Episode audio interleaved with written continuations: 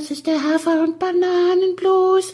Das ist das, was jedes Pferd haben muss. Hallo, hier ist der Pferdepodcast, unterstützt von Jutta, der kostenlosen App für Reiter und Ställe. Es gab ja ganz viele Nachrichten, Jenny, wie der Günther Hofer alias Dr. Horse aussieht. Weil wenn der deine Pferde, wenn der die so toll betreut und wenn das so eine Art Pferdeflüsterer ist, ein Pferdepsychologe, da kann man schon verstehen, da geht die Fantasie der Mädels natürlich steil, ne? Wie steht der eigentlich so aufs Veröffentlichen von Videos und Fotos und so im Netz? Findet er nicht gut. Findet der nicht gut, ne? Nee. Ich habe ja so ein Video von dem, weißt du das eigentlich? Ja. Ist ja, das ist ja, wo die, Ja. weil die Kinder da oben auf dem Berg, die spielen ja immer mit so, ähm, mit so Holzklötzen und das sind die Pferdehufe, die sind sogar auch beschlagen. Genau, und die spielen dann Pferd auf allen Vieren. Und die spielen dann Pferd auf allen Vieren. Und einmal ist der Günther auf allen Vieren mit den Holzhufen so um den Tisch so klack, klack, klack. Ich erinnere mich. Das wäre lustig. Aber ich glaube, er würde uns hassen, wenn wir das. Andererseits, Och. andererseits, wir haben ihn jetzt in der Hand. Ja, und auch, weißt du, das bisschen Hass, das halten wir schon aus, oder? Ja, genau. Was Aber das Hass. ist den Spaß wert. Der Manni, unser Orchestermusiker, spielt jetzt die Hymne auf allen Vieren.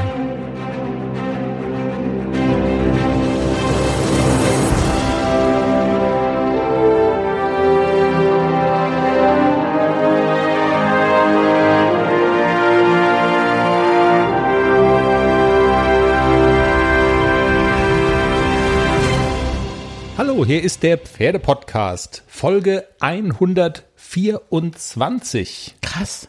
Ja, krass, ne? Es geht irgendwie voran. Jenny, was haben wir vor in dieser Woche? Wir wollen noch mal kurz sprechen über Pferdehaare in der Unterhose beziehungsweise in der eigenen Waschmaschine. Gibt noch eine kleine Hörerzuschrift, die ich äh, nicht vorenthalten will. Ich würde mal ganz kurz, ich mache doch immer Equidaily, den Pferdenachrichten-Podcast. Und da gibt's also eine Nachricht über Springweltmeisterin Simone Blum, die hat mich wirklich getroffen. Wir sprechen über eine Entscheidung der Reiterlichen Vereinigung FN, die eine Impfpflicht für Pferde beschlossen hat. Mich würde deine Meinung dazu mal interessieren. Wir reden natürlich über deine beiden Jungpferde ACDC und Klecks und wir haben eine tolle Gästin an Bord diese Woche. Es geht um die Vielseitigkeitsreiterei. Podcasterin Juliane Barth ist bei uns. Gästin, heißt das wirklich so? Nee, ist glaube ich Kappes. Wobei ich das ja mit dem Gendern, ich verstehe das ja. Ich kann das ja, ich habe da ja ein Herz dafür, für dieses Anliegen, dass Frauen auch sprachlich nicht immer untergebuttert werden. Gästin ist natürlich Käse, aber Reiterinnen und Reiter, ich finde, also wir haben doch die Zeit, das zu sagen. Aber Gästin ist auch schön. Ja. Vielleicht- Juliane ist bei Vielleicht uns. wird's mal Ein Wort. ein Wort. Ein Wort, ja. Ja, ein Wort. Jenny, du hast ja schon gesagt, dass wir zwei Waschmaschinen haben für unsere, äh, für deine Pferdesachen und für unsere Menschensachen. Ich weiß, letzteres ist halb so wichtig, aber, äh, aber du bist manchmal zu faul, runterzulatschen in den Keller und dann landet so eine Schabracke dann doch mal in der Menschenwaschmaschine und das Pferdehaar in meiner Unterhose und das gewaschene Pferdehaar, wohlgemerkt. das gewaschene Pferdehaar, genau. Und wir hatten, ich hatte ja eine ähm, Instagram-Umfrage gemacht, so eine Ja-Nein-Umfrage, hatten wir im Teaser schon erzählt. Äh, wäschst du deine Sachen in der normalen Waschmaschine? Und 65 Prozent, wenn ich das richtig gesagt habe, haben gesagt, ja, meine Pferdesachen kommen in die normale Waschmaschine. Das wissen die Männer wahrscheinlich nicht. Genau, vielleicht irgendwie heimlich oder so. Das heißt im Umkehrschluss 35 Prozent haben äh, nutzen einen Service oder haben eine Pferdewaschmaschine. Und The Caramel Girl hat noch eine interessante Geschichte oder hat noch eine interessante Info dazu geschrieben. Und sie schreibt, unsere Maschine hat ein Tierhaarentfernerprogramm. Wie das genau technisch geht, keine Ahnung, aber es funktioniert. Die Klamotten kommen mit weniger Haaren raus und auch die Wäsche danach ist nicht haarig. Die Eczema-Decken sind ja doch manchmal echt pelzig. Hat unsere Waschmaschine übrigens auch, das ist nämlich auch so ein ultramodernes Ding. Ja, ich habe das Wegen nämlich der noch mal, Hundesachen. Ich, will- haben wir auch Exe Bitte sag mir jetzt nicht, dass wir Eczema-Decken in uns. Was ist? Nein. Eine Ekzemerdecke ist eine Decke, die das Pferd im Sommer anhat, dass die Fliegen es nicht anknabbern. Also das Pferd, nicht die Decke. Und das hat's immer an, wenn es draußen ist. Okay, Und da sind dann schon 300.000, 400.000 Haare drin. verstehe. Hat aber nichts mit nässenden Exzemen zu tun, dass irgendwie eiternde Wunden oder so. Das ist. Doch, schon ein bisschen, wenn es so. schon, ja, könnte sein.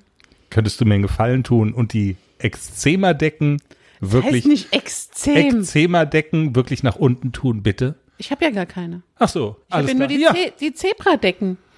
ich bin ja auf der Sonnenseite des Lebens. Ach, Zebradecken, alles rein. Ich habe noch versucht nachzugoogeln, weil sie sagt, sie weiß nicht, wie es technisch funktioniert.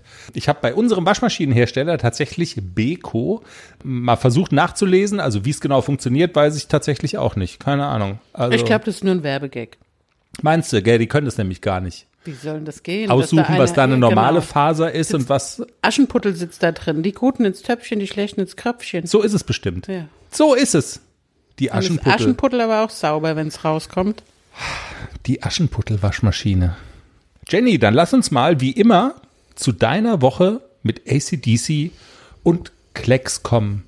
Ich habe es gerade schon erwähnt aus dem Vorgespräch. Du hast gesagt, eigentlich hattest du eine relativ ruhige Woche hinter dir, nachdem die letzten Folgen ja ziemlich viel zu erzählen war über Psychosen auf dem Turnier, über schlechte Noten, gute Noten, war jetzt die letzte Woche, was das angeht, so rein sportlich und sportlicher Wettkampf, nicht so ereignisreich. Erzähl mal, wie kam's?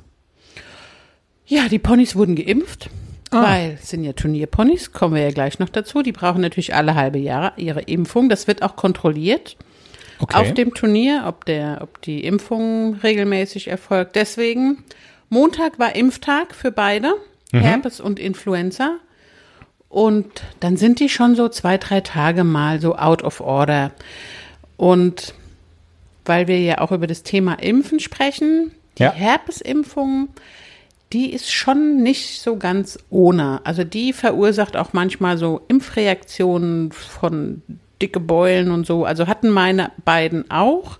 AC etwas mehr als der Klecks. Ich gebe dann zwei Tage Metacam und dann, um auch diese, diese schmerzempfindliche Stelle so ein bisschen, um es denen so ein bisschen leichter zu machen. Und es hilft auch immer ganz gut. Bei AC ist es noch ein kleines bisschen da, das rutscht dann so ein bisschen nach unten am Hals. Beim Klecks ist es ganz weg und bei AC ist es noch ein ganz kleines bisschen da. Aber ich habe ein bisschen langsam gemacht. Nicht so viel anstrengen sollen sie sich dann, wenn sie frisch geimpft sind, so zwei, drei Tage ein bisschen langsam machen. Und dann habe ich am Mittwoch die Ponys nur locker an der Longe laufen lassen und am Donnerstag bin ich dann wieder geritten. Am Freitag war ich noch mal im Wald. Und heute sind es auf einmal jetzt wieder, keine Ahnung, gefühlte 35 Ist warm, Grad. ja, da ja. waren sie schon auch noch ein bisschen schlaffi. Aber ich glaube, es ist alles wieder okay. Metacam, hilf mir, ist ein Schmerzmittel oder was? Schmerzmittel, Entzündungshemmer. Bei AC war es am Hals auch richtig heiß. Also das war auch schmerzempfindlich. Wenn man so drauf gedrückt hat, hat er gesagt, oh, es tut mir weh. Und was ist das, wo du sagst, es wandert runter vom Hals? Hä? Ist es die dann eine Schwellung. Das, Okay. das von der von der Impf, also die Einstichstelle, das schwillt dann an. Okay. Mhm. Das ist wie bei dir bei der Corona-Impfung, da tut dir der Arm so ein bisschen weh. Und manchmal ist es ein bisschen mehr und ich glaube, das war da bei AC ein bisschen mehr, dass ihm Ja. einfach der Hals ein bisschen wehgetan hat. Und da kann man ja helfen. Ich bin ja kein Freund davon, zu sagen, ach, lass mal, übersteht er schon. Ich bin ja immer ein Fan davon. Und Mein Pferd hat Aua, das muss nicht sein. Ich kann was dagegen tun. Das stimmt allerdings. Ja. Herpes und Influenza hast du jetzt gesagt. Wobei, wenn wir jetzt noch kurz, ich meine, wir können, also wenn du willst und nichts dagegen spricht, können wir darüber oder den Punkt auch jetzt kurz abhandeln. Äh, Herpes ist ja noch keine Pflichtimpfung, wenn du sagst, es wird auch kontrolliert. Ne? Also das muss noch nicht sein. Nein, die Influenza-Impfung wird kontrolliert auf Okay. dem Turnier, die ist ja Vorschrift. Und Herpes kommt ja jetzt auch 2023. Genau so ist es, ja. Ja, Ja, findest du das gut? Wir hatten es ja, glaube ich, schon mal davon kurz. Äh, Ist eine Folge von dieser Geschichte. Valencia, großer Herpesausbruch, 18 gestorbene Pferde, viele Quarantänen in Europa verhängt und viel Alarm so in, in vielen Stellen.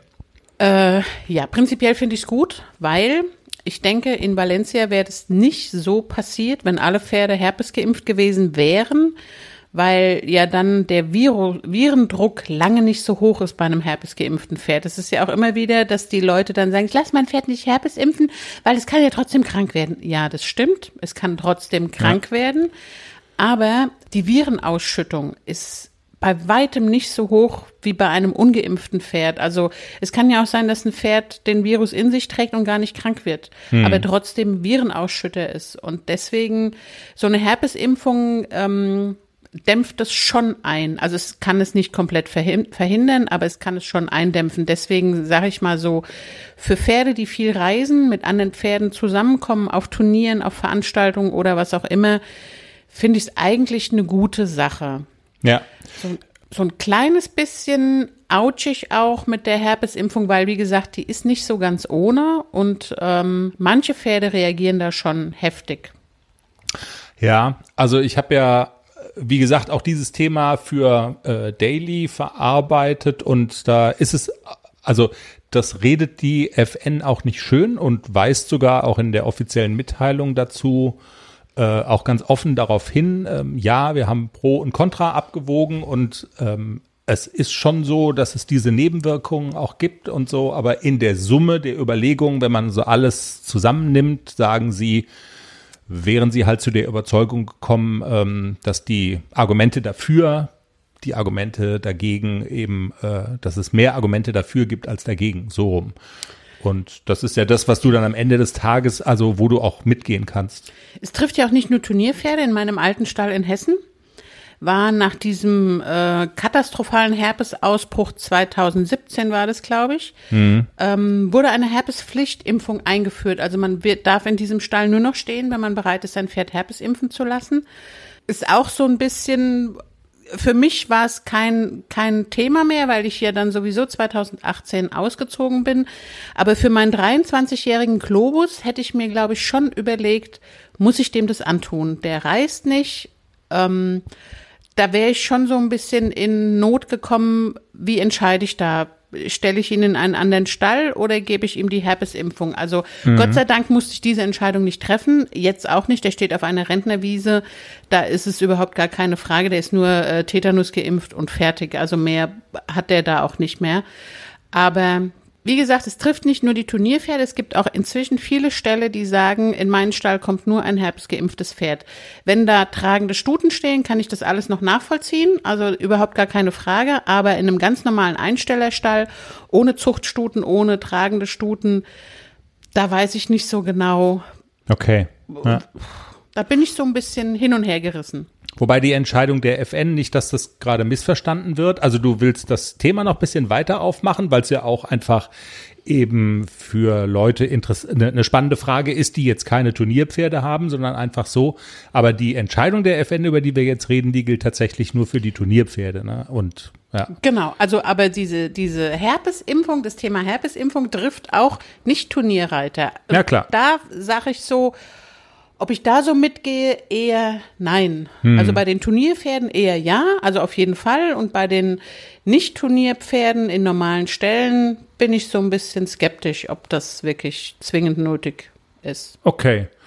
Was hast du reiterlich gemacht? Du hast ja jetzt schon gesagt, äh, die ersten Tage nach der Impfung herzlich wenig. Auch heute war jetzt, also heute war es dann wieder ziemlich warm. Da ist man wahrscheinlich, wenn man gesundheitlich noch so ein bisschen angedötscht ist, da ist es wahrscheinlich auch nicht das beste Wetter, um hier durch die Gegend zu hirschen.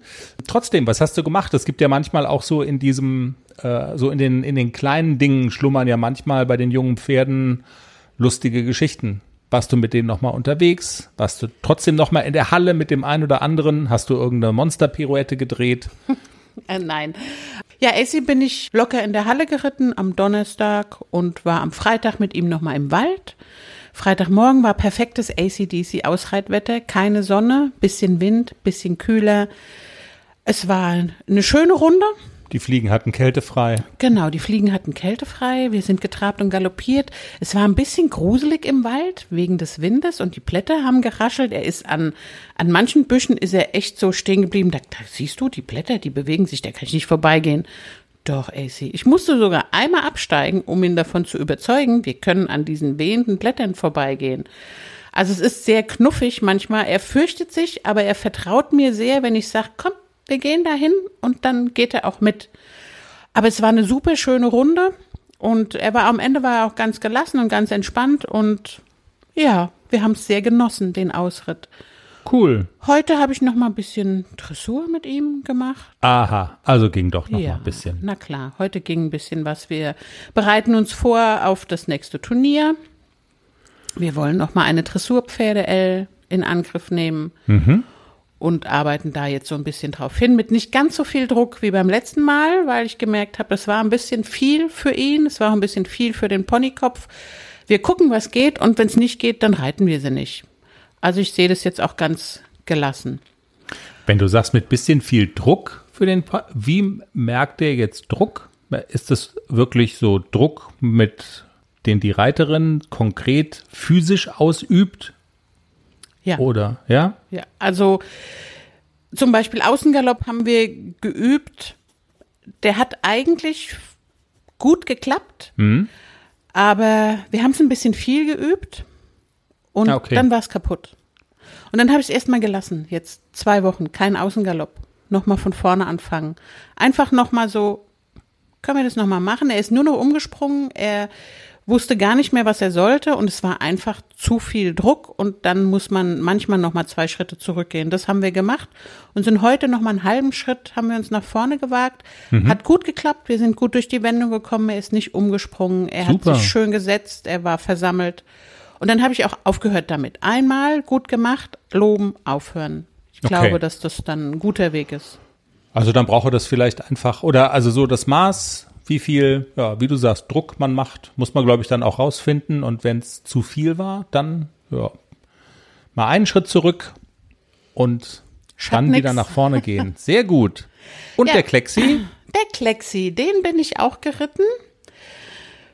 Vorgestern und gestern und es war, es war ziemlich gut.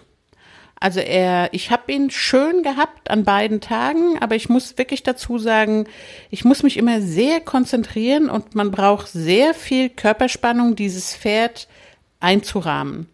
Sehr viel Disziplin und man muss immer dranbleiben. Sobald ich einmal ein bisschen nicht aufpasse, ist er mir weg von der Linie, er ist nicht mehr gerade und mit diesem ganzen Schwung, den der dann auch hat und das auch zu sitzen und wirklich zu halten, ist schon eine Hausnummer. Aber ich habe so ein bisschen den Kniff raus, wie ich ihn auch auf der Linie halte und wie ich ihn eingerahmt behalte und am Bein behalte. Das hat wirklich gut geklappt und ich gucke mir ja dann immer so ein bisschen WeHorse, Ingrid Klimke, wie machst du das, dass das, dass der nicht so sich einrollt, dass das Genick oben bleibt, dass ich den oben dran habe, dass ich ihn am Bein behalte. Super anstrengend, aber ich bin super zufrieden, wie es jetzt die letzten zwei Tage geklappt hat. Cool.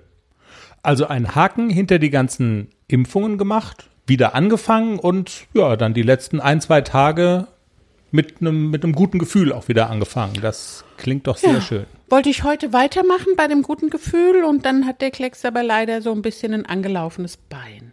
Aha, okay. Warum auch immer, also das kann immer mal vorkommen, also er lahmt nicht, aber ich mache dann ein bisschen langsam und guck mir es erstmal an, wo es herkommt und morgen mal schauen. Vielleicht eine Reitstunde bei Hubert mit Klecks. Sehr gut. Ja, gutes Gefühl. Bevor wir zu unserem Gast kommen, das wollte ich, ich muss das noch mal, ich brauche jetzt noch mal eine kurze Therapiesitzung. Diese Geschichte hat mich ja wirklich so ein bisschen mitgenommen. Weltmeisterin Simone Blum, Springweltmeisterin, hat sich von ihren beiden Top-Pferden getrennt. Begründung, sie wurden verkauft.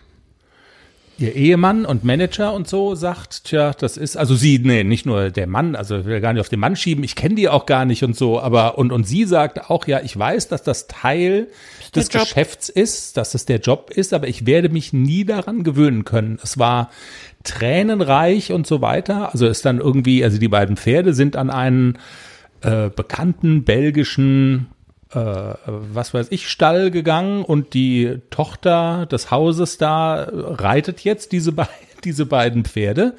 Offensichtlich ist viel Geld geflossen. Also der Mann sagt von Frau Blum, auf, der- dass sie bei einem Turnier in Belgien verkauft wurden. Ähm, und auf dem Weg zum Turnier wussten wir noch nicht, dass wir die Pferde verkaufen würden. Das muss man sich mal reinziehen. Beinahe wäre uns das auch mal so gegangen. Erinnerst du dich? Nee. Nixon? Nee. 2017 in Rot, die Holländer, die den Nixon kaufen wollten. Die hätten ihn direkt mitgenommen. Wir haben noch einen Platz im Hänger. Wir nehmen ihn sofort mit. Da hat er die Dressurpferde L gewonnen. Wie viel wollten die denn geben? Weiß ich nicht mehr, aber es war schon. Es, es war, ja, es war ein ordentlicher Preis. Fünfstellig war es.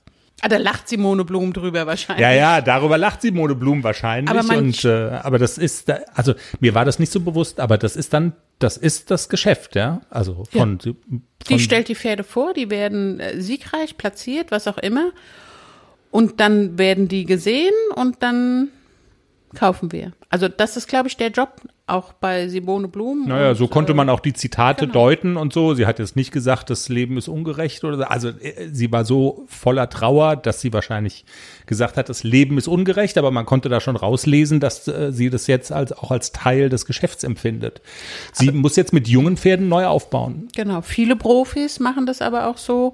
Junges Pferd vorstellen auf dem Turnier und dann mit dem Ziel, das irgendwann zu verkaufen. Manchmal hängt das Herz mehr, manchmal weniger an diesen Pferden, aber die dann herzugeben nach einer erfolgreichen äh, Saison oder auch mehreren Turniersaison, dann herzugeben, ich glaube, das ist schon schwer. Naja, also da absolut. blutet einem das Herz und man wächst ja auch so zusammen und gerade in diesem großen Sport, was Simone Blum ja reitet, also da braucht sehr viel Vertrauen, um in so ein Springen zu reiten und da auch erfolgreich zu sein. Absolut.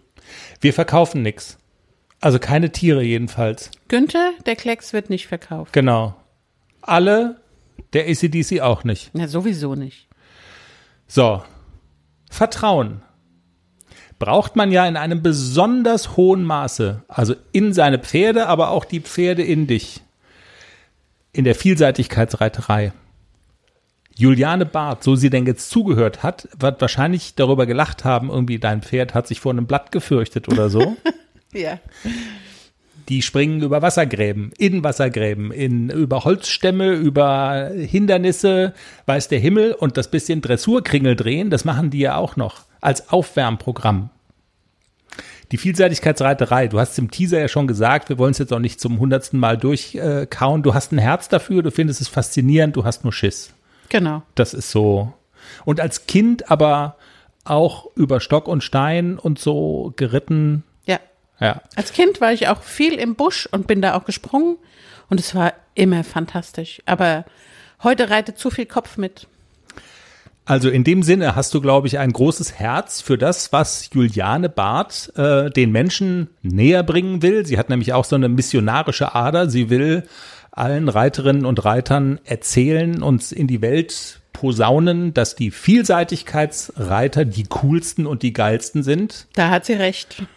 Da sagst du sogar, obwohl du jetzt keine bist, da hat sie recht. Und äh, ja, das ist ihre Mission. Sie macht auch einen sehr erfolgreichen Podcast, erzählt, so wie wir, regelmäßig ähm, in ihrem Podcast über das, was sie so als Vielseitigkeitsreiterin äh, so treibt, hat auch viele, viele prominente Interviewpartner, wirklich die ganz Großen der Szene, Hinrich Romeike, Ingrid Klimke, der Bundestrainer, sie ist auch immer auf diesen Events. Die Ingrid Klimke, die unserem Podcast folgt. Die im, ja, genau, die Ingrid Klimke, die unserem Podcast folgt. So sieht's mal aus. Das, also, so viel muss nur sein. Sind wir ja quasi auf Augenhöhe, ne? So ein bisschen. So.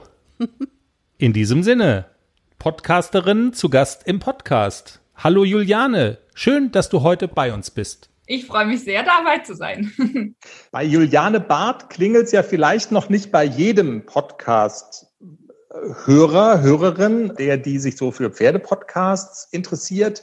Bei dem Stichwort Julis Eventer könnte es schon eher mal ähm, Ding-Dong machen und die Menschen sagen, oh, habe ich schon mal gehört, gesehen, in, äh, also auf den Podcast-Plattformen dieser Welt. Julis Eventer, das ist dein Pferdepodcast. Es geht um die Vielseitigkeit. Sag ganz kurz, Julis Eventer, wie kommt diese Wortkreation zustande?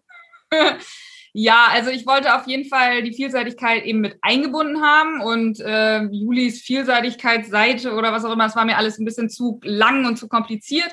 Und dann war mhm. so ein bisschen Eventing oder Eventing Horses oder Eventing bla. Und dann habe ich gedacht, okay, ich kürze das einfach ab und sage Julis Eventer und dann könnte man quasi alles dahinter setzen. Julis Eventer Seite, Julis Eventer Leben, Julis Eventer Pferde. Und deswegen blieb dann nur so diese Kurzform und Juli so darf man mich auch nennen, aber eben nicht äh, Jule oder so. Und deswegen habe ich das alles, alles in klar. eins verpackt. Sehr schön. Also, da haben wir jetzt ja schon äh, innerhalb von einer Minute extrem viel oder relativ viel gelernt über dich. Du bist eine leidenschaftliche Vielseitigkeitsreiterin. Du bist auch eine leidenschaftliche Podcasterin. Das hört man, finde ich, so all deinen Podcast-Folgen auch wirklich an, dass du da mit ganz viel Herzblut dabei bist, ganz egal, welche Themen du so behandelst. Und ich weiß nicht, äh, einen ne Job hast du ja auch noch. Also dein Beruf ist nicht die Reiterei, ne? Du bist Amateurreiterin. Genau, ich bin Amateurreiterin. Ähm, mein Beruf ist eigentlich Filme zu machen. Ich bin allerdings selbstständig und ähm, habe das so ein bisschen, ja, also dadurch kann man natürlich frei sag ich mal, entscheiden oder gucken, wie die Jobs reinkommen. Und deswegen habe ich das jetzt auch viel, also viel Social Media gemacht in den letzten ein, zwei Jahren. Und dadurch entwickeln sich aber auch wieder Filmjobs und so. Es ist ja doch sehr artverwandt zu sagen, okay, ich mache Social mhm. Media und ich mache Filme, aber auch Filme in der Reitwelt und so. Ähm, es gibt tatsächlich auch noch no normale Jobs, sage ich mal, wo Filmproduktionen mich anfragen. Aber es, äh, es wird weniger, sage ich mal. Okay, es scheint aber gut zu laufen, weil den Termin mit dir zu vereinbaren war auch eine sportliche Herausforderung. ja, das ist tatsächlich im Sommer relativ schwer, weil sich so viele Dinge halt ergeben. Also auch Filmanfragen ist einfach super kurzfristig. Also den Leuten fallen nicht zwei oder drei Wochen vorher ein, dass sie Filme wollen, sondern am besten gestern. Und dann muss man das alles hinkriegen und eben dann noch die ganze Social-Media-Tätigkeit, die immer weiter läuft und immer weiter muss und nebenbei dann irgendwie den Podcast und auch YouTube und so weiter. Dann manchmal muss man Prioritäten setzen und ja, manches Mal läuft, laufen Sachen mehr und andere weniger und andersrum. Also es wird nie langweilig auf jeden Fall. Juliane, dann erzähl doch mal, ähm, wie bist du drauf gekommen, einen Podcast zu machen? Was war sozusagen der, der Einstieg? Weil ich ahne mal, am Anfang war die Reiterei erstmal, oder? Da hast du als, als Kind schon äh, losgelegt, auch bisschen inspiriert und angeschubst durch deine Mama, wie man immer liest. Also ihr seid ja auch viel jetzt gemeinsam unterwegs. Also das Reiten war zuerst und dann kam irgendwann der Podcast. Erzähl mal, wie ging's los? Genau, also das Reiten kam zuerst, die Vielseitigkeit kam zuerst. Ich ja, reite schon im Grunde seit ich, also eher reiten als laufen und äh, Vielseitigkeit war eben durch meine Mama immer ähm, sehr im Fokus. Wollte ich dann auch machen, habe ich auch gemacht. Dann ist es natürlich immer ein bisschen pferdeabhängig, wie sehr man das machen kann, ob die Pferde das auch hergeben. Und dann kam 2016, war so ein bisschen beruflich ein bisschen schwieriges Jahr. Und deswegen habe ich mir gedacht, na ja, ein Blog ist ja eigentlich eine ganz gute Idee. Ich mache ja eh immer Videos, das ist auch gar nicht mehr viel mehr Arbeit. Dann kann ich ja auch so einen Blog aufziehen, äh, wo ich irgendwie was schreibe. Und aus diesem Blog, weil ich ja immer alles oder also ich mache es immer ganz oder gar nicht. Also von daher hatte ich mir dann gedacht, okay, wenn ein Blog, dann gehört Facebook und Instagram auch dazu und irgendwie auch YouTube. Das habe ich auch äh, eine Weile gemacht und das relativ ich sag mal, erfolgreich publik gemacht. Also auf jeden Fall ähm, hat das gut und schnell irgendwie funktioniert. Ja. Und ja, ich glaub, deine dann, Seite haben eine halbe Million Menschen angeguckt, ne? Oder? Ja, ich glaube ich meine, mittlerweile ich war, ja. Ja, ja, ich war gerade noch drauf und habe so gedacht, auf dem Zähler so, dachte ich so, wow, also das ist ja schon mal ein Wort, ne? Genau, aber es ist ja jetzt auch schon ein paar Jahre her und ähm, ja, letztes Jahr war dann ja Corona und ich habe äh, sozusagen ja schon seit 2017 mache ich so ein bisschen Berichterstattung auf größeren Turnieren. Und ich habe halt letztes Jahr gemerkt, okay, wenn jetzt keine Turniere sind, dann komme ich ja mit den Stars der Szene, also mit einer Ingrid Klimke, einem Michi Jung und so weiter, also den Leuten, die ich normalerweise zwei, drei Mal im Jahr mindestens treffe auf den großen Turnieren, dann ist man ja irgendwie nicht mehr präsent und hat mit den Leuten nichts mehr zu tun. Und irgendwas muss ich mir jetzt ausdenken, dass dieses Jahr, also dieses Corona-Jahr, falls keine Veranstaltung stattfindet, trotzdem irgendwie weiter Präsenz zu haben bei ähm, in Form von Berichterstattung oder so. Und dann habe ich gedacht, naja, jetzt machen alle Podcasts. Podcast, was ist das überhaupt? Wie macht man das? Ach, ich mache das jetzt auch einfach mal. Es ist ein bisschen wie Jungfrau zum Kinder. Also ich hatte vorher gefühlt zwei Podcasts gehört, und zwar von WeHorse, und das war's. Ja. Und dann habe ich gedacht, naja, so kompliziert kann es ja nicht sein. Ähm, ich bin ja technisch nicht ganz unbegabt. Stimmt ja auch. ja. Dann äh, mache ich das jetzt einfach mal. Und ähm, der Anfang war natürlich gut, weil ich tatsächlich die die Olympiakader-Leute äh, relativ gut zu greifen gekriegt habe und gefragt habe, okay, was macht ihr denn jetzt in dieser Corona-Phase?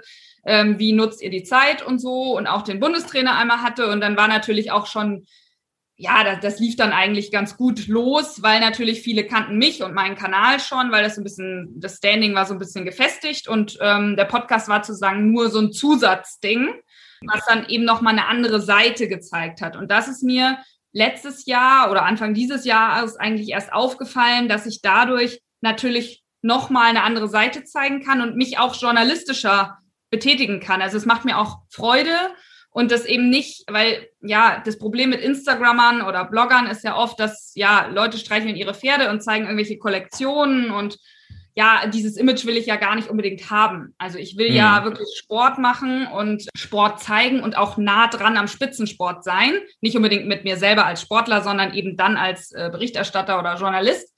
Und äh, das zeigt der Podcast einfach nochmal ganz anders. Und da kann ich mich auch anders, ja, ein anderes Standing aufbauen, sozusagen. Ja. Also ich finde auch, das gelingt ehrlich gesagt dir wirklich sehr gut. Also ich äh, weiß gar nicht genau, ob es die letzte Folge war oder die vorletzte. Da hattest du jedenfalls Ingrid Klimke im Interview. Und ich sag mal so, Ingrid ist ja jetzt nicht irgendwer, die ist ja im, im Spitzensport wirklich eine Hausnummer und man hat halt auch wirklich das Gefühl, dass ihr einen guten Draht zueinander habt. Ne? Also ist das sozusagen auch ein bisschen das Geheimnis, dass du ähm, einfach Zugang hast zu Menschen, zu Sportlerinnen und Sportlern von dieser Kategorie, dass die dich kennen und dass ihr da irgendwie schon mal so eine Ebene hat, die eben nicht jeder hat? Ja, das äh, habe ich mir versucht aufzubauen, genau, über die letzten Jahre, auch dadurch, dass man sich getroffen hat auf Turnieren und dass sie merken, wie man arbeitet und wie man drauf ist und was man will. Das ist ja ganz, ganz, ganz wichtig bei den Reitern, dass die merken, okay, man ist eben nicht der Investigativjournalist oder will da irgendwie dem Sport nicht gut tun oder was auch immer, sondern dass die merken, okay, äh, wir reden zum Beispiel eben über Braxi, wie jetzt im Fall von Ingrid, und wir wollen irgendwie dieses Pferd toll auch darstellen, wie es war und und bisschen behind the scenes, ne, so ein bisschen hinter die Kulissen mhm. gucken, wie war der eigentlich und was macht es aus? Also da muss ich auch sagen, die Pferdegeschichten sind mit eigentlich meine absolute Lieblingskategorie des Podcastes, weil auch die Reiter sich nochmal völlig anders ähm, zeigen können und, und die Liebe zum Pferd da auch nochmal deutlicher wird und auch dieser Sport dadurch total gewinnt, weil, weil wir eben als Vielseitigkeitsreiter, finde ich, doch sehr, sehr viel mehr Bindung zum Pferd haben als bei anderen Sportarten. Darüber wird auch noch zu sprechen sein. Aber vielleicht noch eine Fußnote zu, zu Ingrid Klimke. Also so ein bisschen Kontakt hatten wir auch mal äh, zu ihr. Äh, was ich schon bemerkenswert finde, ist, dass der Umgang mit, mit Anfragen, also mit Presseanfragen, Podcast-Anfragen, ist total professionell, ist total freundlich. Wir hatten eine konkrete Bitte mal an das Team Klimke und zwar wollten wir ihre Stallmanagerin, die ja zur Stallmanagerin des Jahrzehnts, glaube ich, sogar gewählt mhm. wurde, ähm, im Interview haben, kamen und das hat tatsächlich auch wunderbar funktioniert. Und ähm, das war ein tolles Gespräch und man merkt schon, also ich finde, für jemanden in so einem Team, das so erfolgreich ist, so uneitel zu sein, das fand ich schon sehr bemerkenswert. Also ja. tolle, also coole Team Leute. Klimke ist Genau, Team Klimke ist schon sehr besonders. Also die, die gehen unheimlich professionell um mit, mit, genau wie du sagst, mit Anfragen und äh, auch mit kleineren Sachen einfach. Die machen eben nicht nur Top of the Pop, sondern die, die wollen auch gerne ähm, jemand kleineren Mann mal ein Interview geben oder was auch immer. Ich meine, ich habe so auch angefangen, keiner kannte mich und war so, hä, wer willst hm. du denn? Warum willst du denn jetzt auch noch ein Interview haben? Und ich so, da, aber ich möchte das gerne. Und ähm, genau, aber, aber wie bei allen Reitern, man muss sich schon rantasten, ranarbeiten und wenn man dann einen guten Draht hat, dann ähm, ja, gehen auch solche Sachen wie dieser Podcast, der ja fast eine Stunde geht. Da hat sie ja. sich auch echt viel Zeit genommen und viel aus dem Nähkästchen geplaudert und das freut mich selber auch immer sehr, wenn die Leute dann wirklich oft so offen sind und mit mir da ganz ganz normal wie mit einer Freundin, sage ich mal, irgendwie telefonieren. Das kommt ja dann auch schon rüber. Absolut, das ist so. Du bist auch ein sehr spontaner Mensch. Beispiel, du wolltest äh, Anna Sima begleiten in die USA, der erste Fünf-Sterne-Stab in Kentucky. Du musst mir ein bisschen helfen. Also ich lese im Zusammenhang mit der Vielseitigkeit äh, diesen Begriff Kentucky immer wieder. Also das ist einfach eine wichtige Veranstaltung ne, für äh, Vielseitigkeitsreiterinnen genau. und Reiter. Genau. Du wolltest, ja, du wolltest äh, Anna begleiten, aber es, aber es, aber es ging nicht. Nee, also ähm, kurze Erklärung, genau, es ist eine der sechs schwersten Prüfungen der Welt. Es gibt es nur einmal okay. im Jahr. Und sag mal, auf dem Niveau zu reiten ist schon, pff, ja, also da bist du Spitzenelite der Welt. Und als sie mir gesagt hat, äh, ich glaube im Februar oder so war das für einen Magazinbeitrag vom Trio Aachen, äh, hat sie quasi ja veröffentlicht, dass sie das vorhat und ähm, das so ein bisschen plant und auch schon galoppieren geht und alles so ein bisschen darauf ausgerichtet ist. Da habe ich gesagt, okay, wenn du es hinkriegst, dann fahre ich mit, weil dann kriege ich auch irgendwie, dann finde ich irgendwelche Sponsoren, die mir meinen Trip bezahlen und dann komme ich mit und berichte über euch und bla. Naja, dann ist ja leider immer noch Corona und ich hatte eigentlich wirklich viel organisiert und gemacht und irgendwelche Zettel vom deutschen, äh, von der deutschen Seite mit und von der amerikanischen Seite mit. Ich war akkreditiert, der Veranstalter wollte mich da haben und so weiter und so fort. Letztlich ähm, hat es aber leider nicht geklappt, weil die, die amerikanische Einwanderungsbehörde doch ähm, einige interessante Vorstellungen hatte davon, wie man da reinkommt oder wie man eben nicht reinkommt. Und das war dann schon sehr, sehr frustrierend, muss ich sagen.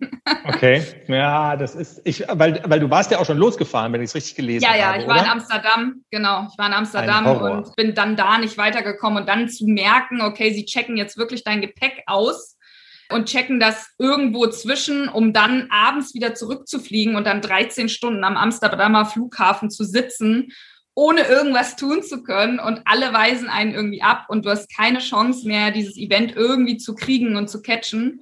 Mhm. Das war schon, das war schon hart. Aber auch da, ja, war ich Gott sei Dank spontan genug und habe dann irgendwie umgeschaltet und habe gesagt, okay, dann müssen wir es halt irgendwie äh, remote-mäßig machen. Also ihr habt trotzdem äh, Podcast gemacht, ne? Also du, genau, du hast sie interviewt und wie habt ihr es gemacht über was weiß ich, Zoom, Teams, WhatsApp. Äh, WhatsApp, alles klar. ja, WhatsApp-Telefon und äh, ich habe es aufgenommen ähm, und genau so nehme ich eigentlich alle meine äh, Podcasts tatsächlich auf, weil die Reiter sind ja doch technisch leider nicht so versiert, ohne das Böse zu meinen, aber es ist so, man kann nur anrufen oder ähm, also Zoom und so weiter, das überfordert die meisten. Von daher mache ich eigentlich alles über Telefonanrufe und WhatsApp ist da tatsächlich mit am stabilsten, was die Leitung angeht, wenn das ja. Internet es denn hergibt. Und deswegen haben wir dann immer sozusagen nachts die Anrufe gehabt und ich habe dann einmal sie erzählen lassen, okay, wie war der Tag, wie war die Prüfung, was steht als nächstes an, wie sieht's aus, wie ist dein Gefühl und so. Und dann konnten wenigstens dadurch echt viele Leute mitfiebern. Ja, also das, was du vorhin gesagt hast, Podcast kann ja so kompliziert nicht sein. Und, und ich habe gesagt, genau so ist es, aber es ist ja tatsächlich so. Ne? Man kann mit relativ einfachen Mitteln wirklich einfach tolle, tolle Sendungen auf die Beine stellen. Das finde ich hat schon auch so einen Charme, dass man da, dass es sehr spontan ist und dass es eigentlich ganz einfach zu machen ist. Ja. Total. Was ich ein bisschen schade finde, ist, dass viele Leute, glaube ich, durch diesen Podcast-Hype der letzten ein, zwei Jahre ein bisschen faul sind, das zu hören. Also das fällt mir manchmal so ein bisschen auf. Also es gibt mhm. so viele coole Folgen, wie zum Beispiel diese Konditions- Trainingsfolge, die ich gemacht habe, die ist wirklich nicht so gut gehört worden wie andere, weil vielleicht natürlich, natürlich wird eine Ingrid Klimke-Folge viel gehört, weil es einfach jemand ist, ja. der der so ein bisschen zieht. Aber ich dachte eigentlich bei so einem thematischen Ding, was wirklich so viele Leute interessiert, dass das mehr Leute hören. Aber die sind dann leider ein bisschen zu faul, wahrscheinlich. Ja, ja oder es, ja, Schwierig. Es ist also auch generell eine gute Frage. Also da können wir jetzt äh, lange drüber fachsimpeln, ja. aber zum Beispiel äh, Corona, war das jetzt gut für Podcaster? Also natürlich war Corona insgesamt totale Scheiße, ist ja darüber, also da müssen wir gar nicht drüber reden, aber war das jetzt gut für Podcaster, weil die Leute vielleicht dann doch ein bisschen mehr Zeit haben oder war es gerade schlecht, weil man eben nicht mehr so oft zur Arbeit gefahren ist, sondern im Homeoffice war. Ne? Also diese Wege, das mhm. ist zum Beispiel auch äh, eine Zeit, wo ich super gerne Podcasts höre. Und auch ich habe eine ganze Zeit dann im Homeoffice gesessen. Tja, dann ist man nicht mehr so viel unterwegs und dann wird weniger gehört. Also es ist schon auch eine spannende Frage. Aber ja, ja vielleicht sind die ich Leute Ich hatte das Gefühl, dass, dass es im ersten Jahr gut getan hat, weil die Leute halt unheimlich interessiert an anderen Medien waren und äh, an neuen Sachen, also einfach mehr Zeit hatten für andere Sachen. Mhm. Aber jetzt im zweiten Jahr eben so ein bisschen faul geworden sind im Sinne von, oh, ich habe jetzt Lust, wieder rauszugehen und nicht nur noch vorm Rechner zu sitzen oder mir Sachen anzuhören, Sachen anzugucken, alles nur noch online, da hat irgendwie keiner mehr Bock drauf nach einem Jahr. Das mhm. war so ein bisschen mein Gefühl. Also deswegen lief meine zweite Staffel zum Beispiel auch nicht so gut an, wie ich es eigentlich gehofft hatte. Mittlerweile geht es, aber ja, also so das Gefühl hatte ich. Ja. Dann mach mal ein bisschen Werbung irgendwie. Ein, zwei Folgen, wo du sagen würdest, das waren so echte Highlights aus deiner Podcast-Historie. Da bist du auch im Nachhinein noch irgendwie stolz drauf. Das war spannend anzuhören. Wir haben Ingrid Klimke schon erwähnt. Die ist jetzt ganz frisch. Klar, haben wir schon gesagt. Ingrid zieht natürlich sehr. Bei dir, glaube ich, besonders, weil ihr einfach echt einen guten Draht habt und auch ein gutes ja. Thema hattet. Was ähm, gab's noch? Es ist, es ist schwierig. Also jetzt so Folgen rauszusuchen. Ich glaube, wir sind jetzt bei ähm, über 35 Folgen oder so. Das ist tatsächlich gar nicht so einfach. Also die Pferdegeschichten, die sind auf jeden Fall ein Highlight. Da muss man zum Beispiel Marius von äh, Hinrich Romeike, das ist, glaube ich, eine der ersten Pferdegeschichten gewesen. Die ist absolut special. Also die war ganz, ganz toll, weil Hini auch, auch so toll erzählen kann und auch eben von Athen und äh, diesen ganzen Olympischen Spielen erzählt und er als Habt ihr darüber Amateur. gesprochen? Ja. Athen? also ich, ich habe die Folge nicht gehört, aber ähm, ich war persönlich live dabei, als er im Deutschen Haus in Athen saß und die, das war ja dieser Skandal, wo ich, ich krieg's gar nicht mehr so genau zusammen, wo die Zeitmessung zu früh, zu spät ausgelöst hatte. Es ging um Gold oder nicht Gold. Im, wer waren die anderen da, die da profitiert hatten? Ich glaube, die Niederländer waren es, oder? Franzosen. Die Franzosen, genau. Und ähm, es war eine schreckliche Ungerechtigkeit und Hinrich Romeike saß im Deutschen Haus und hat ähm, die deutschen Olympioniken da ins Schwitzen gebracht, die Organisatoren, weil er gesagt hat, er möchte gerne eine olympische Charta haben. Er redet kein Wort weiter, bevor nicht irgendjemand ihm jetzt eine olympische Charta bringt. Es ging ihm um, um Fairness und darum, diesen Fehler zu heilen. Und es war ein so flammendes Plädoyer für mhm, sozusagen ja Gerechtigkeit und Fairness im Sport. Also da, da liefst dir echt den eiskalt den, den Rücken runter. Also ich habe die Folge ja. nicht gehört, aber Hinrich Romeike, absoluter Hörtipp, großartiger ja. Typ. Zahnarzt, glaube ich, aus Schleswig-Holstein. Zahnarzt, ja, ne? genau, genau. Ja, also ganz genau darum ging es natürlich nicht, weil es mehr ums Pferd ging und wie das Pferd es alles gemacht hat und was für tolle Momente es gab und so weiter. Ich bin mhm. da immer nicht so jemand, der so sehr auf irgendwelchen negativen Sachen rumreitet, so. Also ähm, es war ja schon immer sehr heikel, die Nummer damals mit Bettina. Aber die Folge war auf jeden Fall einfach spe speziell, weil das Pferd echt ganz besonders ist und der ja nach wie vor bei ihm in der Rente ähm, hinterm Haus steht und sein Gras zupft. Das ist irgendwie ganz toll. Eine noch sehr emotionale Folge war Schorsch von Julia Mestern. Auch eine Pferdegeschichte, der, ähm, da hat sie nämlich ganz am Ende sozusagen das erste Mal öffentlich gesagt, dass er leider äh, gestorben ist vorletztes Jahr. Das wusste man irgendwie nicht. Also ich hatte diese Frage halt sozusagen drin in meinem Portfolio und hatte dann so, ja, und wie geht's ihm denn heute? Und machte schon so ein bisschen fraglich, mhm. so, uh, weil man nicht so genau wusste, was jetzt mit ihm ist. Und da hat sie das erzählt. Also dadurch wurde die Folge natürlich sehr, sehr emotional. Ja. Und ich sag mal, ein Special der meines Podcasts ist natürlich auch Anna Siemer. Also das muss man einfach sagen. Ja. Die Kentucky-Folgen sind absolut äh, herausragend und auch die Jungpferdereihe, die ich mit ihr habe, wo sie über ihre drei fünfjährigen Pferde berichtet, wie die sich entwickeln, was die machen, warum man was macht. Das ist natürlich auch immer ein Learning für andere, die vielleicht mhm. mit einem jungen Pferd anfangen und die sind auch immer irgendwie toll, weil Anna eben auch wie mit einer Freundin telefoniert. Ne? Also mit ihr habe ich ja auch einen Special Draht und das äh, macht irgendwie immer total viel Spaß. Ja, sehr cool. Also du bist ganz nah dran oder also sehr nah dran an den wirklich großen Namen in der Vielseitigkeit. Äh, selber reiten tust du aber auch noch. Das wollen wir jetzt auch mal nicht unterschlagen. Ähm, auf, auf welchem Level, in welcher Zeitintensität und du verbindest damit auch noch diesen missionarischen Eifer zu sagen, Vielseitigkeitsreiterinnen sind überhaupt die coolsten. Also ich ja, bin ja ganz froh, dass du mit so uncoolen wie uns dann überhaupt redest, mit so Dressur. Dressur-Kringeldrehern. Ja. Ja, genau. Ich reite selber, also ich habe eine, ein, eine Stunde, die läuft auf Zwei-Sterne-Level. Da versuche ich gerade den Sprung zu drei Sterne. Das ist ein bisschen eine Herausforderung ähm, und habe jetzt noch ein junges Pferd, einen Fünfjährigen, der läuft halt die Jungpferdeprüfung, so Geländepferde A und ja, und damit versuche ich, äh, sag ich mal, den Mix zu finden zwischen selber reiten, dadurch eben ja auch die Leute treffen, die so auf Turnieren sind. Ich meine, die Vielseitigkeit das ist eine kleine Welt. In Wirklichkeit ist man schon eine Familie, trifft sich jedes Wochenende wieder oder jedes zweite oder so, ähm, weil da sind dann doch immer wieder die gleichen, die irgendwie ihre jungen Pferde reiten und ihre älteren in den großen Prüfungen. Und die großen Prüfungen sind ja meistens auch, wenn die kleineren Prüfungen sind, am gleichen Wochenende oder auf dem gleichen Turnier. Von daher ist das halt echt so eine kleine eingeschworene Gemeinschaft. Ja. Und wie ist da so dein Aktionsradius? Puh, also so 800 Kilometer ungefähr Umkreis. Also ich würde sagen, mit dem Pferd fahre ich schon 600 Kilometer max ins Ausland. Also ich war jetzt in Avil, das ist in Belgien, dieses Jahr schon und auch in Holland bin ich schon geritten. Also weil in Deutschland leider Anfang des Jahres nicht so viel angeboten wurde. Deswegen habe ich gesagt, gut, dann fahre ich halt ins Ausland. Wahnsinn, ähm, okay. Genau, aber, aber viel weiter, also die, die Profis fahren ja auch 1000 oder 1500 Kilometer das muss ich sagen, ist mir jetzt mit einem Pferd für eine Prüfung echt zu weit. Ja. Und, Vielleicht, und wenn der Turnier Kleine mal so weit ist. okay. Und dein äh, Turniertrottel ist, ist die Mama sozusagen. Ja.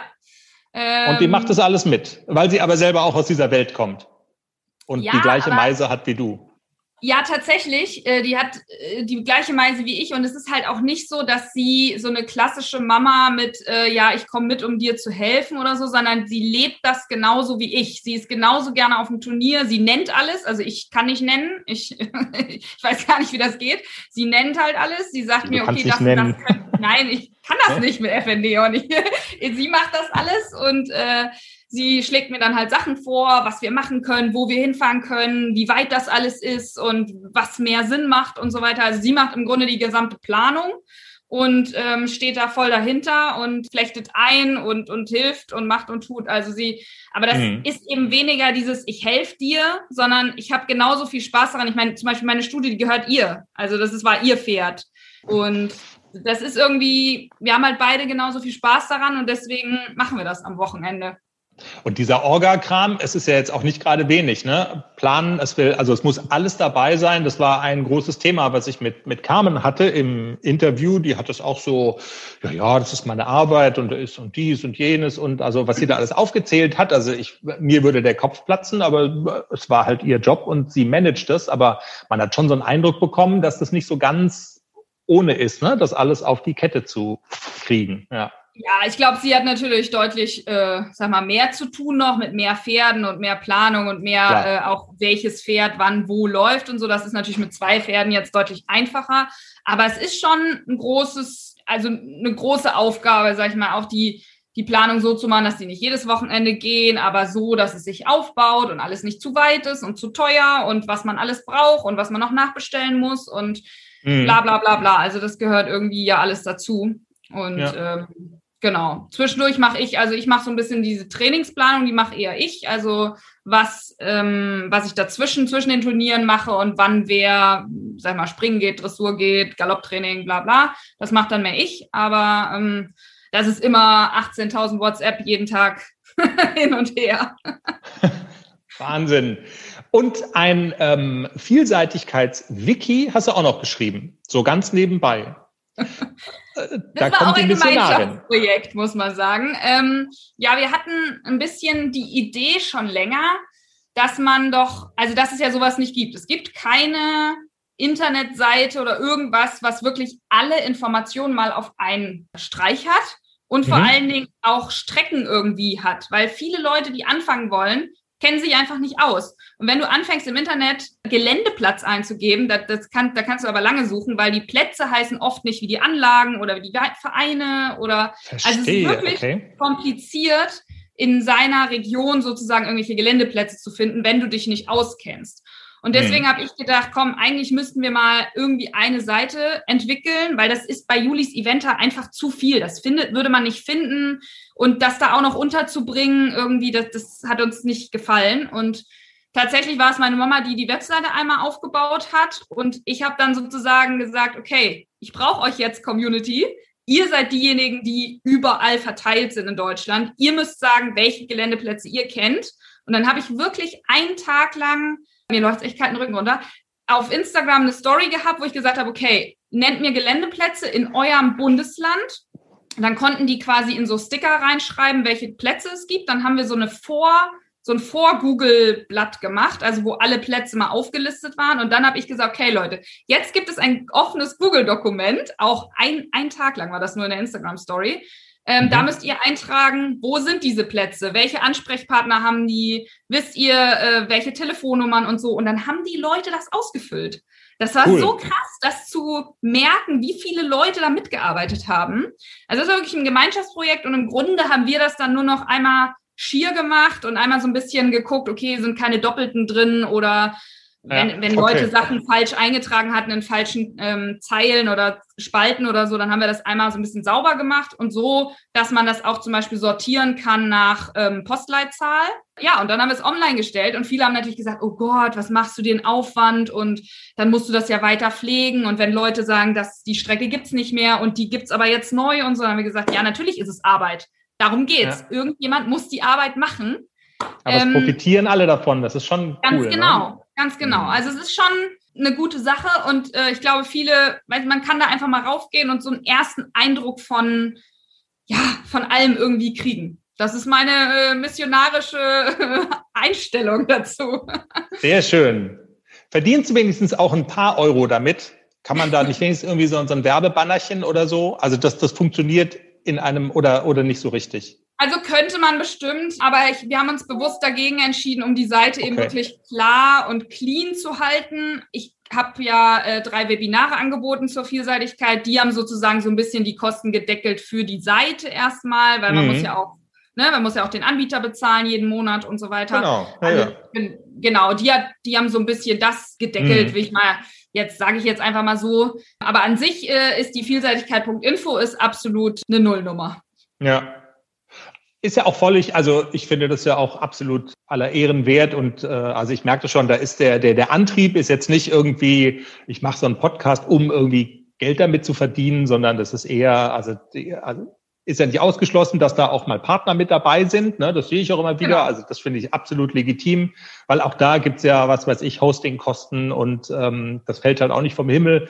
Aber man merkt es ja ganz deutlich, dass halt so die Motivation, die dahinter steckt, ist halt nicht Geld verdienen, sondern das ist eine andere. Ja, und das ist auch cool. Also der Podcast, muss man sagen, der, der trägt sich so ein bisschen selber. Da habe ich tatsächlich ja ein paar Partner immer mal drin und Uwex ist zum Beispiel jetzt auch als Haupt äh. Partner mhm. dabei, die eigentlich sozusagen alle Folgen übernehmen, die jetzt nicht speziell von einem anderen Partner gehostet werden. Aber das sind, ich sag mal, so geringe Preise, weil ich ehrlich gesagt ja auch, ne, ich habe es ja am Anfang erzählt, ich bin ja so ein bisschen reingerutscht und habe dann das irgendwie einfach gemacht. Und interessanterweise muss ich sagen, dass die Community, also ich habe das ja wirklich als Teil Projekt, also Teil finanziert jetzt ein Sponsor zum Beispiel und ein Teil kommt wirklich über die Community, dass ich gesagt habe, okay Leute, wenn ihr das gerne hört, dann könnt ihr ja, wenn ihr wollt, auch zwei Euro spenden oder fünf Euro oder zehn, gerade was ihr ja. Bock habt.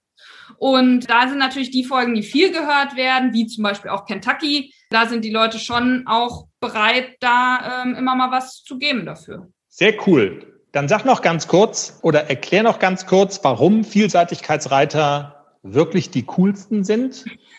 Das sagst du ja auch nicht einfach so dahin, sondern es steckt ja auch ein Gedanke dahinter. Ne? Also, oder ich sage jetzt nochmal den, um, den, den Umkehrschluss. Ich hatte mit Jenny gesprochen, äh, kurz vorher auch. Ich habe gesagt, hier Interview heute, Vielseitigkeit. Was hältst du eigentlich von Vielseitigkeitsreiterei?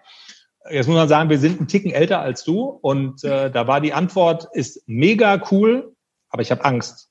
Also das ist mir, das ist eine zu heiße Nummer, als dass ich das machen würde. Als Kind habe ich das gemacht mit irgendwie Fuchsjagd und draußen und über diese Hindernisse springen. Also ich glaube, es hat tatsächlich was damit zu tun. Ne? Das ist halt einfach echt eine heißere Nummer als die Dressur, um das jetzt mal ganz platt zu sagen. Erzähl ja, mal. Ja, es ist schon ein bisschen, es ist schon ein bisschen verrückt. Also ähm, ich finde halt, die Vielseitigkeit ist so, also wir müssen einfach alles machen mit einem Pferd das ist erstmal das ja ganz Besondere. Also du musst mit dem ja. Pferd durch, den, durch das Viereck traben, möglichst ruhig und entspannt und gelassen und dann aber eine Verstärkung ordentlich reiten können. Die müssen ans Gebiss ziehen und so weiter. Ich meine, das brauche ich dir jetzt wirklich nicht zu erklären. Habe ich schon ein paar Mal gehört, ja. Eine halbe Stunde später müssen wir aber im Springen ein gutes Pferd haben, was vorsichtig genug ist, über die Sprünge zu springen, rittig genug, da um die Wendung zu kommen und am besten auch noch in der Zeit. Die Zeiten sind in der, mittlerweile in Vielseitigkeitsspringen auch immer sehr knapp bemessen. Und mhm. dann gucken wir uns alle das Gelände an und nachmittags müssen wir dann 500 Meter Galopp oder schneller sogar noch da irgendwie durchheizen und ins Wasser springen und wirklich alles den Pferden abverlangen. Ne? So, die müssen so mutig sein, dass sie dir mhm. vertrauen, irgendwie innerhalb von einer Zehntelsekunde zu sagen, ja, da ist ein Wasser, das ist ganz schön dunkel und irgendwie sehe ich es auch nicht richtig, aber wenn du sagst, wir gehen da lang, dann mache ich das so. Und das finde ja. ich halt einfach nach wie vor, und ich, ich mache das jetzt wirklich schon 15 Jahre, und trotzdem ist es so, also trotzdem immer irgendwie ein Schauer über den Rücken, weil du denkst, okay, wie krass muss dir ein Tier vertrauen, dass es das macht irgendwie? Und es funktioniert ja. Also klar, man hat mal einen Stopp und man, es gibt auch mal einen Sturz und es ist mal irgendwie, ne, es läuft auch mal nicht, aber im Grunde versuchst du gerade als Amateur ja wirklich Step by Step das Pferd so auszubilden, dass es dir so vertraut und dass du auch die Verantwortung trägst, da irgendwie den Boden und alles irgendwie einzuschätzen und das Pferd da gut rüberzubringen. Und hm. sag mal, das, das Gefühl ganz am Ende im Ziel, das, das kannst du mit nichts vergleichen. Also ich bin auch schon mal nur springen geritten. Das ist, das ist kein Vergleich, wenn man da drei, vier, fünf Minuten Geländestrecke hinter sich gebracht hat und im Ziel ankommt und sagt, hey, wir haben das zusammen gerockt und wir sind überall rübergekommen. Da, ja, also gerade wenn es schwere Strecken sind, dann fängt man eigentlich irgendwie immer an zu weinen, weil es so gut ist, weil man so viel zusammen geschafft hat. Und die Pferde sind ja auch so konditioniert auf einen und so fokussiert und hören gut zu. Also meine zum Beispiel, da siehst du, ich reite ja sehr oft mit Helmkamera. Und mhm. du siehst richtig, also wenn ich reite, sehe ich das gar nicht so. Aber wenn ich die Helmkamera danach angucke, ist wirklich bei jedem da geht ein Ohr vor und eins zurück und ist so, okay, ein, ein Ohr ist bei mir wirklich, okay, was will sie jetzt? Und ein mhm. Ohr ist so nach vorne, okay, was passiert hier? Wo ist der Weg? Und so. Also die sind ja so konzentriert, das ist, das ist der Wahnsinn. Und du hast jetzt viel von dem, dem Vertrauen gesprochen, dass die Pferde in dich haben müssen, aber andersrum ist es ja auch noch, also es ist ja eine, eine beidseitige Geschichte, ne? Also du absolut. musst dem Tier ja auch, auch vertrauen. Also die, diese Ebene hat es auch noch, ja. Ja, es ist absolut ein Geben und Nehmen. Also gerade bei schweren Strecken und auch gerade als Amateur finde ich, ist es wichtig zu wissen, okay, mein Pferd rettet mir am Ende doch bei zwei von 20 Sprüngen, muss es mir den Hintern retten, weil passt entweder nicht oder ich bin doch die Kurve nicht so geritten, wie ich wollte oder, oder, oder. Also im Zweifel muss man sagen, na, mach jetzt und dann hoffen, auch hm. ein bisschen hoffen, ja, ja, dass, klar. Es dann, dass es gut geht und das Pferd dann sagt, jo, ich nehme dich mit, Mäuschen, weil das hast du jetzt verkackt. Sehr schön. Juliane, man soll aufhören, wenn es am schönsten ist. Ach, Außer. Schade eigentlich. ja, schade eigentlich. Außer du hast noch irgendwas ganz Dringendes. Das ist immer meine, die letzte Frage auf dem Zettel, den ich mir für heute jetzt gar nicht geschrieben habe. Und was haben wir noch vergessen? Also gibt's noch irgendwie was, wo du sagst, sag mal, hat er jetzt einen Vollknall, dass wir hier eine halbe Stunde reden? Und, aber den Punkt haben wir jetzt nicht ähm, besprochen. Also äh, alles, was ich so auf meinem gedanklichen Zettel hatte, habe ich so ganz viele Haken dran gemacht und äh, habe dir fasziniert zugehört. Aber haben wir noch was vergessen? Nee, ich glaube nicht. Also mir ist es ja immer nur wichtig, die Begeisterung rüberzubringen und zu sagen, Ach, hey, wenn ihr, wenn ihr Bock habt, einfach, oder selbst wenn man sagt, man hat eigentlich Angst, man kann auch einfach mal auf den Geländeplatz fahren und sagen, ich reite jetzt nur über hoch und runter und mal ins Wasser rein und so und guck einfach mal, wie, wie fühlt sich das Pferd an. Ich galoppiere einfach mal eine Runde und so einfach mal, auch um rauszukommen. Also ohne es böse zu meinen, aber die Dressurreiter reiten ja wirklich 80 Prozent ihre Pferde auf dem Viereck und in der Halle. Ähm, also zumindest bei uns im Stall ist es sehr viel gesehen und das finde ich immer ein bisschen schade für die Pferde, weil gerade Dressurpferde können ja auch mal irgendwo auf dem Geländeplatz eine Runde galoppieren, einfach um mal rauszukommen, frische Luft, einmal die, die Nase durchpusten und irgendwie mal was Voll, anderes ja. sehen. Und das finde ich irgendwie gut. Die müssen, es muss ja nicht jeder ein Buschreiter werden, aber einfach mal auf den Geländeplatz fahren und mal was anderes machen und mal Spaß bringen, Motivation da wieder neu rein und zack, laufen die schon die bessere Trappverstärkung das nächste Mal. ja, sehr gut. Das ist ein guter Tipp. Wir haben den Tipp, auch bei Julis Eventer mal reinzuhören, äh, wenn das äh, noch nicht geschehen ist. Findet man auch auf allen Plattformen dieser Welt. Ne? Apple, Spotify, äh, du hast auch überall, ahne ich mal, das Häkchen gesetzt und genau. Ja, sehr cool. Dann danke ich dir ganz ja. herzlich für das Gespräch.